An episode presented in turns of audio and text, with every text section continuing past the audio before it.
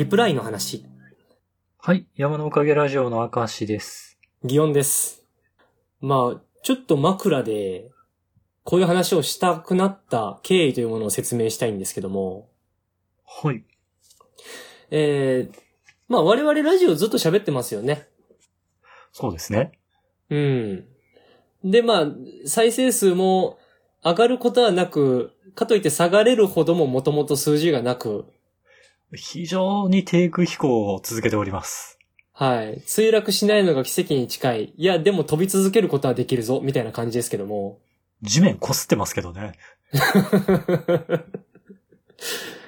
まあ自分で飛んでると思い続けることが大事なんでしょそうですね。トップガンの映画見てちょっと気持ち高めて。う。あんなに綺麗に飛べないんですけどね。まあでも、その、そういった中で、やはり、ただ、その、見てる側も前向きに僕たちが頑張る姿勢は多少見た方が面白いんだと思うんですよ。まあそうね。いやいややってるよりはね。うん。これからに多少なりとも希望は持ってるべきだろうと。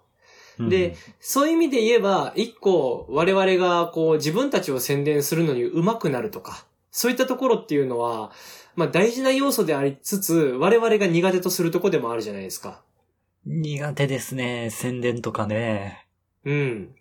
というわけで、まあ一覧こういうの作ってやってみようよっていうだけじゃ絶対我々やらないと思うので、あの、いろんなパターン世の中にあるものっていうのを、まあ、見て論じてみて、1案2案出して笑ってみて、本気で面白そうだなと思ったらやってみるぐらいの感じでいいんじゃないかなと。なるほどね。これ、自分のことになると私厳しくなりますよ。うんうんうんうん。あの、なんだろう、世の中としてそういうシステムあるよねっていうのと自分がやるんだとなんかダサいなっていうのは別物だったりするじゃないですか。わありは、ありますね。わかりますよ。っていう意味だからいろんなパターン見てみりゃいいんだと思うんですよ、まず。だからそういう意味で一つ目提唱したいのが、リプライですね。ツイッターのリプライ。ああ、もともとのつぶやきに対して返信すると。そうですね。誰かがツイートした内容に対して、返信の形でコメントを打ったりする行為が、まあ、リプライと言われる行為なわけですけども、その中でファンを獲得していったりする方々がいるのはご存知でしょうか？え？リプライを飛ばすことによってファンを獲得する？はい。どういうこと？そんなことは、え？それって、元のつぶやき元の人がファンになってくれるってこと？正確に言うと、そのリプライを見ている人たちが、あ、この人のリプライいいな、とかで、プその人のプロフィールに飛んでいったりするなどしてファンになっていくということですね。そんなルートがあります。ほう。はい。そういったものいろいろございまして、まあ、えっと、いろんなパターンを見ていくっていう話の中で僕が知ってるものをちょっと紹介させてもらえたらと思うんですけども、うん。えっと、まず前提として、そういう声をする際には、あの、リプを飛ばす相手っていうのはバズったアカウントを狙うべきだと。ああ、す直感的にわかります。はい。それはだって、自分を見てくれている元々の人たちよりも多い人数に反響というか見てもらう機会を得れないと宣伝効果としてはないので、でそういう意味で言ったらバズったところにリプをしていって、自分の面白いなとかなんかで引っかかってくれた人たちが流入するという機会を狙うのが得策だという話ですね。なるほど。今回なんかちょっと毛色違いますね。続けてください。はい。まあシンプルに言ったら虎の意を狩る狐ですよ。はいはいはい。まあそういった中で、まあただそういう行為の中で嫌われてる方々というのも存在するわけじゃないですか。まあそれはね、虎の家を狩る狐は嫌われるでしょうね。はい。まあそういった行為の、まあよくある例として、あの、ネットニュース系とかそういうのでバズってるものを宣伝したら自分たちもバズれるじゃないかっていうので、あの、何々、新聞の何々と申しますだったりとか、うんうん。ちょっとお話聞かせていただけませんかみたいなので結構嫌ってる人たちも多いなという印象でいて。まあなるほどね。うん。あれはまあ宣伝力にただ乗りしてんじゃないのかとか、そもそもがそれ仕事してなくないかって思われたりするからだと思うんですよ。ああ、そんなのをリプライ欄じゃなくて DM でやり取りすればよくないみたいな批判があるってこと？まあそういうところというよりは、あの、もっと根本的にみんなが知らないニュースを取り上げて宣伝する仕事のあなたたちが、他の人が宣伝してすでに周知されつつあるこの情報にただ乗りしてるのってどうなんですかっていう話ですね。ああ。それ厳しいな。まあなるほどな。うんはい。いろいろ出てくるものだと思いますし、もっと嫌われやすいので言うと、そういうバズったツイートに、あの、アフィリエイトのリンクをつけてコメントする人ですね。人のところで？はい。あの、ついね、それを5タップしようもんならリンク先に飛んでいってその人に小銭が入るわけですよ。人のつぶやきを使って、自分の広告を。厳密に言うとこれ、損してる人は存在しません。確かに。はい。なんですが、あの、感覚としては、友達うちでバーベキューとかしてたら賑わってたなって思ったら全然知らない人がやってきてビラ配り出したみたいな話です。邪魔だね。なんだこいつってなるな。損はしないけど気分は下がると。本当だな。誰が損してるわけでもないけど、はい。嫌われるっていうのがそこにありますね。好感度下がりますね。そうなんですよ。で、我々の目標とするところは自分のファンを作る人たちを見習おうという話なので、こういったその、ワンチャン利益狙ってこうスタイルっていうのは、まあダメとして今回認識しましょはい。う。じゃあ、自分を気に入ってもらうためのリップってどんなんなんだという話もあります。なんか、気の利いた補足情報とか。ああ、そうですね。そういう、えっと、知識があるから、そういう補足をする人っていうのも、ある程度いると思いますが、それはどちらかというと、あの、ヤフー知恵袋のいい返答をくれる人みたいな立ち位置になると思うんですよ。ああ、あ確かにそのイメージかも。うん。うん。あの人に出会えたことをラッキーと思っても、その人をついて回ろうっていうのがなかなか作れないですよね。そうね。誰が回答したんだろうまでは気になんないからね。うん。ただ、そこを一つ、あの、ひとひねり加えることでファンの獲得に向けて動いている方々もいまして、ほう、そんな方法が。えー自分の名前やプロフィール欄でちゃんとその、こういうキャラの人ですというのを宣伝しておくんですね。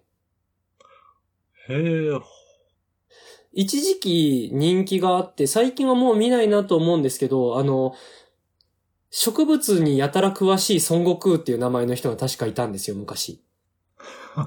本。その人にメンションつけると、そこで、あの、ツイート内で出てきている植物が、どういう名前の植物なのかみたいなこととかを説明してくれるというアカウントが存在しておりまして。はあ、植物詳しいお助けマンなわけだ。そうですね。だから、リプライの人が気になったりしたら、それをまた読んだりするわけですよ。なるほどね。おそらくその方は、そういう注目を集めるまでっていうのは、ある程度よそで、なんかこの草ってなんだってなってる場所とかに、答えに行ったりするわけですけど、それを答えに行ったことによって得する人はいても、不快になる人はなかなかいないですよね。うんうん。といった形で、要はその知識性を披露するときには、その人のことをフォローしておくと、またその分野の面白が聞けるかもっていう情報にしておくと、まあ、ファンがつきやすいという話です。なるほどね。高い専門知識をこう、見せるにも見せ方があるっていうことがわかりますね。そうですね。で、専門知識がなくっても、その名前とかで、あの、引っ張ってこれるタイプの方もいまして、あの、それがですね、例えば、あの、エロ系のアカウントというのが分類されると思います。なるほどね。こう、なんかリプライをバーって見たときになんか思わず気になっちゃうみたいな。そうですね。あの、この人のアカウント飛んでったら、なんかエロいもの載ってるんちゃうかってなった時に、わざわざ能動的にそういうアカウントを漁ることがない人でもつい気になって開いてしまうと。はいはいはい。で、まあそういう人たちはきっと美人なお姉さんとかそういうのをアカウントにしてるでしょうんうん。う。そういうところで目を留めて、リンクに行ってもらい、まあそのアカウントじゃないにしても人に知られないような裏アカウントとかでフォローする人たちがきっといるんだと。なるほどね。それって自分のアカウントに引き込む人もいるんだと。はい。で、実際にそういう人たちの方がきっとフォローしてくれる数は少ないかもしれませんが、ワンツイートごとのインプレッション数みたいな数字的なデータを、まあ、残せますので、そこから、まあ、宣伝能力がありますよっていう打ち出しはできるんでしょう。うん。そういったところを作っていくっていうのが、まあそういう特殊な例としてのアカウントも存在するわけですけども、いずれにしても、何かこう発信するコンテンツなりキャラクター性を持ってないと難しいと。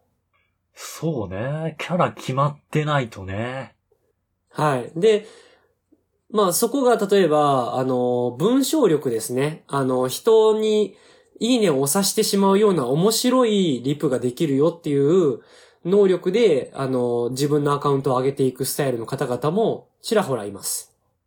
ねそれやるぐらいなら普通のツイートでもバズれるんちゃうのって思っちゃ まあおそらく入り口と加速度を上げているんだろうと僕は推測してるんですけど。う。そうか、もともと注目度の高いツイートにね、ぶら下げることによってと。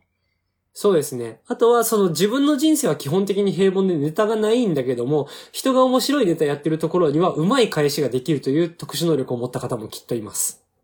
ああ、なるほど、なるほど。はい。で、もう一つパターンとしてあるのが、もともと売れているキャラクター、さっきで言ったら孫悟空ですね。うん。そのキャラになりきったリプライをいろんなところでし続けるという方々もいます。ああ。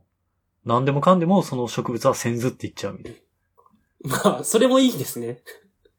それもいいですし、あの、確かちょこちょこ見た人で言うと、ディオブランデーっていう名前でやってる人がいて、な。アルコール度数高めなディオが、で、言うセリフが、毎回その、ディオが言ってたセリフ、あるいは言ってたセリフをちょっと変えたようなセリフで、そのリプランに現れるわけですよ。うん。いつも見るな、この人。いつもディオやってるって、その、バズってるツイートを見るのが好きな人たちは、あ、この人がコメント他のところでどうやってんだろうみたいなのも見に行くわけですよね。ああ、なるほどね。うん。で、それがまた薬ってなれると、じゃあこの人自体フォローしとったらそういうバズに対してのこの人の返しまるっと見れるじゃんみたいなところで、きっとフォローするんじゃないかなと僕自身は見てるんですけど。うん、うん。まあこういったところが一芸持ってる人たちの典型例かなといったところですね。ちょっとね、大喜利力がいるというか。うんうんうんうん。で、ここからの問題は、じゃあそういう自分をリプの中ででも目指せるような、そういう要素を持ってない人はじゃあどうしてるんだという話なんですけど、ああ、はい。そこのワンアイディア系で言うと、あのー両論あるだろうな、みたいな感じのバズツイートに対して、アンケートをぶら下げる人、というのがいます。へえ、そんな人いるんだ。うん。はい。これをいいと思う、悪いと思う、みたいな感じのアンケートをぶら下げる人たちがいるんですよ。知らなかった。はい。結局そのアンケートをしてる人に興味はないんですが、そのツイートを見て、両論あるだろうなと思ってた人たちに関しては、そのアンケートが見たくて気になっちゃうんですよね。アンケート結果気になるよね。はい。まずは一票入れないとアンケートって見れないじゃないですか。うんうん。っていうところも込みで、リアクションをしてしまうし、その票数がすごい多かったり、いいねやリツイートがついている状態になってくると、その人のやってること自体がすごいことに見えてくると。ほう。で、まあ、その人のアンケートだったら次も票数集まるんじゃないとかなってくると、あのまあ、フォローされたりもするんでしょうね。ね、他の、なんだろうな、話題についてのアンケート結果はどんな風になってるんだろうっていうね。そうですね。そうやってまあ、見たくなってしまうというところを作り出せる。で、うんうんもう一つちょっと違う角度として提唱したいものがあって、あの、はい汎用性の高い画像を用いる方々が存在するんですよ。リプランというのは。ああ、なんか見かけますね。画像一コマだったり、動くね、あの画像だったりとか。ああいったものを、えー作ってですね、あの、まあ、例えば漫画の切り抜きとかですよ。一コマ使ったりする人は多いですよね。見かけまあ、ますね。そういったものが、はい、ある中で、ツイッター特有のなと思うのは、あの、いいねとリツイートを、あの、どっちも押して、一回じゃ物足りねえな、みたいなことを言ったりする画像ってめちゃくちゃ存在するんですよ。え、何それ？え、物足りねえな？要は、この作品こんなに素敵なのに、いいねが1回しか、いいねもリツイートも1回ずつしか押し押せれねえなんて、どうかしてるぜ、みたいな、あの、ものすごい賛辞をしたい時の画像ですね。何それ？うん。あるんですよ、いっぱい。あの、勢いよく押しすぎてハートとリツイートがめり込んでるような画像だったりとか、知らなかった。あの、ジョジョのキャラクターとかで作ってる人とかもまあまあ見ます。で、いいね押し足りない人はその画像にもいいねを押すわけだ。そうですね。共感しているし、その、そういうのが盛り上がってほしいという気持ちにも自然となりますから。うんうんうん。で、もっと言えば、その画像を自分で作る側になれば、その人をフォローしとったらオリジナルのそういう画像をまた拾って自分も使えるんじゃねってなるっていう流れも作れると思うんですよ。ああ、素材元としてのフォローが。はい。あの、ツイッターのリプランで使うのにちょうどいい画像を提供しておりますみたいな、LINE スタンプみたいな概念ですよね、そうなってくると。そうだね。そういった方向性のファンメイクも可能だと。で、それに関しては、内容をうまく捉えてたら問題ないと思うので、実際の絵がどんだけ綺麗かとは違う角度で攻めれると思うんですよ。おー、考える人が、すごいことを考える人がいるもんだなって今なってる。うんうんうん。っていうね、いろんなパターンがあるといったところで、まあ我々あれですよね。こういうところまで学んだならせっかくなんで自分たちも一案ぐらい上げてみたいなというところはあるんですよね。バズったツイートにね、なんかリプライして自分らのファンになってもらうと。うん。で、そこでワンセンスでも見せようものならね、我々のラジオへの流入も待ったなしと。どんな、どんなキャラかか。なるほど。はい。どんなアクション、ワンアイディア、あるいはどんなキャラ、どんな知識で押してみるか、みたいなところ、まあ今この場で明石さんに考えてみてくださいも言ってみたいのですが、まあ出てこなくてもいいので、その、その話題の教訓は、この童話の教訓と一緒だね、みたいな。あー、童話紹介おじさん。ちょっと嫌われるタイプかもしれないです。カエ、カエルおじさん。あ、なんか、その、そういうスタイルの逆張りの人もいるんですよ。その、なんていうのかな。嫌われるキャラをちゃんと演じきる人もいて、うん。なんてアカウントだったかな脇がっていう名前でやってる人が確かいるんですけど、うん。あの、なんかイケメンアカウントで、その、ウルフカットとかそういう髪型の名前とかあるんですけど、本。だからなんか、あの、ウルフカットのイケメン男性二人で、なんか狼二人で撮ったよみたいなんとか、あの、犬系男子がどうこうとか、ああいうなんか動物に例えたもろもろってあるじゃないですか。うんうんうん。猫っぽいとか犬っぽいとか。はい。あのーそれに対して引用リツイートで、犬見たことあんのかボケみたいな感じの ことをやってるんだけども、あの、グラビアとかで、あの、熊耳となんか熊のぽい感じの水着とか着てて、あの、熊さんだよ、みたいな感じでツイートしてる、あの、タレ、グラビアの感じの人に対しては、これは完全に熊さんだねって返してるっていう。そこは熊見たことあんのかよとはなんないんだ。そうなんですよ。その、超絶ダサいスタイルをちゃんと貫くっていうことで、ファンを勝ち取った方とかもいます。ファンとヘイトでは。そうね、そのスタイルでいろんな人に噛みついていって、その有名人のツイートとかにも噛みつくんですけど、その有名人が、いや、笑わしてもらいましたみたいな感じでリプリすると、あの、自分が土下座した写真みたいなの貼り付けるんですよね。うん。申し訳ございませんでしたってやって、その後にリプとかで、いや、みんなこんなこと言っちゃダメですよ。この人こういう風にいい素敵な方ですからね、みたいな感じでフォローして、その、雑魚ムーブをするというか、なるほどね。そういうキャラ付けもありってことなのね。はい。憎めない雑魚みたいな感じの演出をするみたいな、とことかをやってる方もいるんで、嫌われるというも、あながちまあ悪くはないです。ただそれを自覚してやんないといけないってことですね。無意識だと危ないね。そうですね。ただの嫌われるおじさんになりますからね。まあ、そういったところで、ちょっとこのワンアイディアっていうのは見たことないからどうなんだろうなと思ってるワンアイディアがありまして。ほう、なんでしょそもそもリプを開いてる人ってそのリプの全体像の意見を捉えたい人か、面白いリプを漁ってる人かっていうのも分かれると思うんです。う。うんうんうん。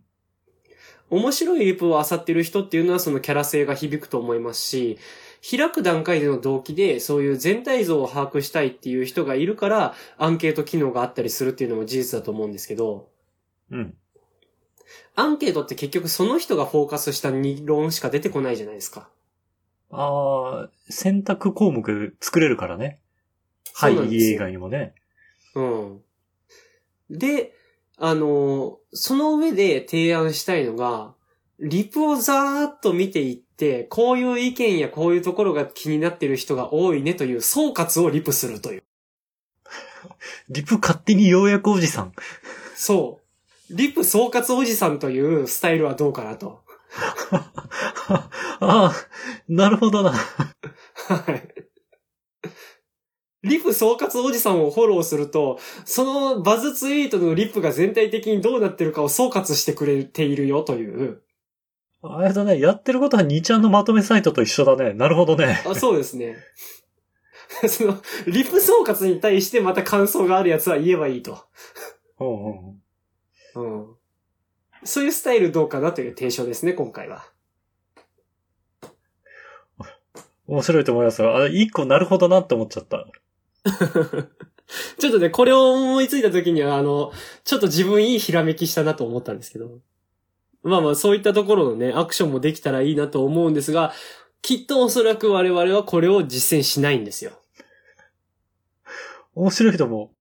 それのファンになってくれた人が、あれかい？ギオさん個人の活動やラジラジオにつながるか、つながるんかな？これがですね、問題がですね、繋がらないんですよ。ね、こう、ラジオのトークテーマが毎回なんか、こうね、なんか世間の反応をまとめるみたいなトークテーマで喋ってたらいいんだけど、はい。我々の考え全面に押し出しちゃうじゃん。そうなんです。あの、このツイートの何がいいって自我を出してないから面白いんですよね。うん。はい。自我を出すなという話になるんです。字が邪魔だよね、そうなったらね。はい。求めてるものと違ってしまうから。だからちょっと我々のファン、その、そのアカウントのファンにはなっても、我々の自我へのファンにはならないと。そんな気がするな。はい。ここが難しい問題ですね。ただまあ、だから、リプする以外にタイムラインを除くと普通のツイートもしてるよというところから徐々に変えていって自我を出していくスタイルっていうのは可能かもしれないですけどね。は、案は面白いな。案は面白いな。はい。だからこういうのをやってって、今後も、あの、うん思いついたらね、やってみてっていうのはありなんじゃないかなと思っての第一弾でした。わかりました。ちょっとじゃあ、これからバズったツイート見かけたら、そのリプライ欄見ながら、はい。ちょっと、頭の体操してみないと、ちょっと経験値が足りなさすぎて、今日は餃子の話聞いて、へーってなっちゃってたから、まあ、ただね、問題はあれですよ。今回僕はもうリプライの提案をしちゃったんで、リプライ見ても意味ないんですよ。その、ファンメイクをしている他のシーンとかをちょっと研究していただかないと。そうね、ちょっと変な、変な人を見つけて、じゃあ、そうですね。この人フォロワー増やすのにこんなアクションしてんだ、へえを見つけて、それと同じようなアクションの、あの、他の人たちを見つけていくという作業をちょっとできればやってみてもらいたいですね。わかりました。じゃあちょっと、目撃情報また共有しようかなと思いますので。はい。で、まあちょっとその時のお約束としてできればやっていきたいのが、あの基本的に、まず前提として、リプライからファンメイクをしようっていうアクションは学びとしてはいいんですけど、僕、やり方としてはちょっとダサいと思ってる節もあり、いや、そうなんだよ。結局、キツネスタイルなんだよな。そうなんですよ。だから、その、ダサいとは思ってるって話は最後にちゃんとしたいなと思って、私も、おお、発想すごいなと思いながら、やってることはダサいよなとか。そうなんですよ。そ、そこを言わないと、単純に我々がそういう、なんていうかな、前向きというか、ちょっとずるくても利益を取れるっていうアクションを好きな人間に見えちゃうでしょ？そうね。うん。だから最後に、まあでも嫌いなんですけどねっていう話は しときたいなと思って。ちょっと、この回の一番最後、きっちり否定しといてもらって、はい。まあ、こんだけ言ってきましたが、基本的に誰かに乗っかって自分を上げようというスタイルは嫌いなので、ボツとします。はい。まるっと一応ボツの話でした。といったところでございます。という感じで話してきましたが、明石さん最後にお知らせお願いします。はい。この番組のツイッターアカウントを作成しました。アットマーク山のおかげで検索してくれたらヒットすると思います。山のおかげはローマ字で YAMANO。おかげは OKAGE ですね。で、このツイッターアカウントで番組のおまけ話とか更新情報をつぶやいていこうと思ってます。また、今回聞いてくださった方のね、感想をもらえたら嬉しいので、Gmail、こちらも Twitter アカウントと一緒で山のおかげ at gmail.com もしくはこの番組の Twitter のアカウントにコメントやリプライなど送っていただけたらとても嬉しいです。それでは、また次回。はい、さようなら。